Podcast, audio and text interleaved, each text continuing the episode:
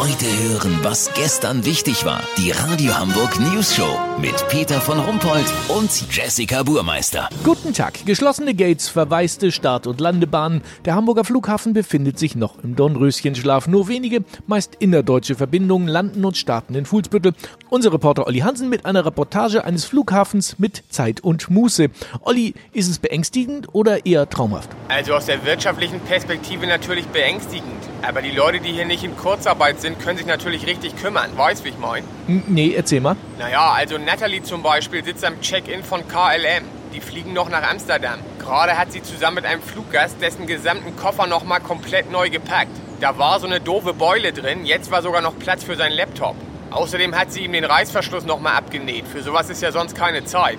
Das gleiche Bild auf der Piste. Rolf Vorfelder ist hier mit dem schwarz-gelben Kontrollwagen unterwegs, um die Piste auf Beschädigungen zu untersuchen. Bitte? Glatt wie ein Kinderpopo? Soll ich mal anfassen? Okay. Oha. Ja, aber richtig. Ja, hast gehört, Peter. Rolf hat die letzten Wochen auch den winzigsten Riss zugeschmiert. Und immer den richtigen Farbton dazu angerührt. Die Start- und Landebahnen sind jetzt tatsächlich glatt wie besagt der Kinderpopo. Was ist das denn da? Bussard XY5698. Der fliegt wohin? Naturschutzgebiet Höltigbaum. Und was kommt da an? Turmfalke der Greif Air, Flugnummer GA3343. Kommt aus Niendorfer Gehege. Okay.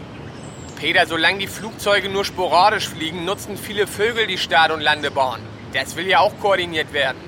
Beim Zoll haben sie gerade einen Sperber erwischt, der eine Maus einschmuggeln wollte. Lass so machen, wenn der Turmfalke der Greif Air sicher gelandet ist, melde ich mich noch morgen. Habt ihr das exklusiv, okay? Ja, vielen Dank, Olli Hansen. Kurznachrichten mit Jessica Burmeister. Twitter, Messenger-Dienst setzt seinen Kampf gegen Fake News fort und will Falschinformationen künftig farblich kennzeichnen. Der Account von US-Präsident Trump wurde komplett gelöscht. Homeoffice, erster Laptop mit Krümelschutz und integrierter Müslischale auf dem Markt. UKE, Corona-Impfstoff wurde bereits erfolgreich an Mäusen getestet. Katzen bemängelten allerdings einen bitteren Beigeschmack. Das Wetter. Das Wetter wurde Ihnen präsentiert von Skrupellosia.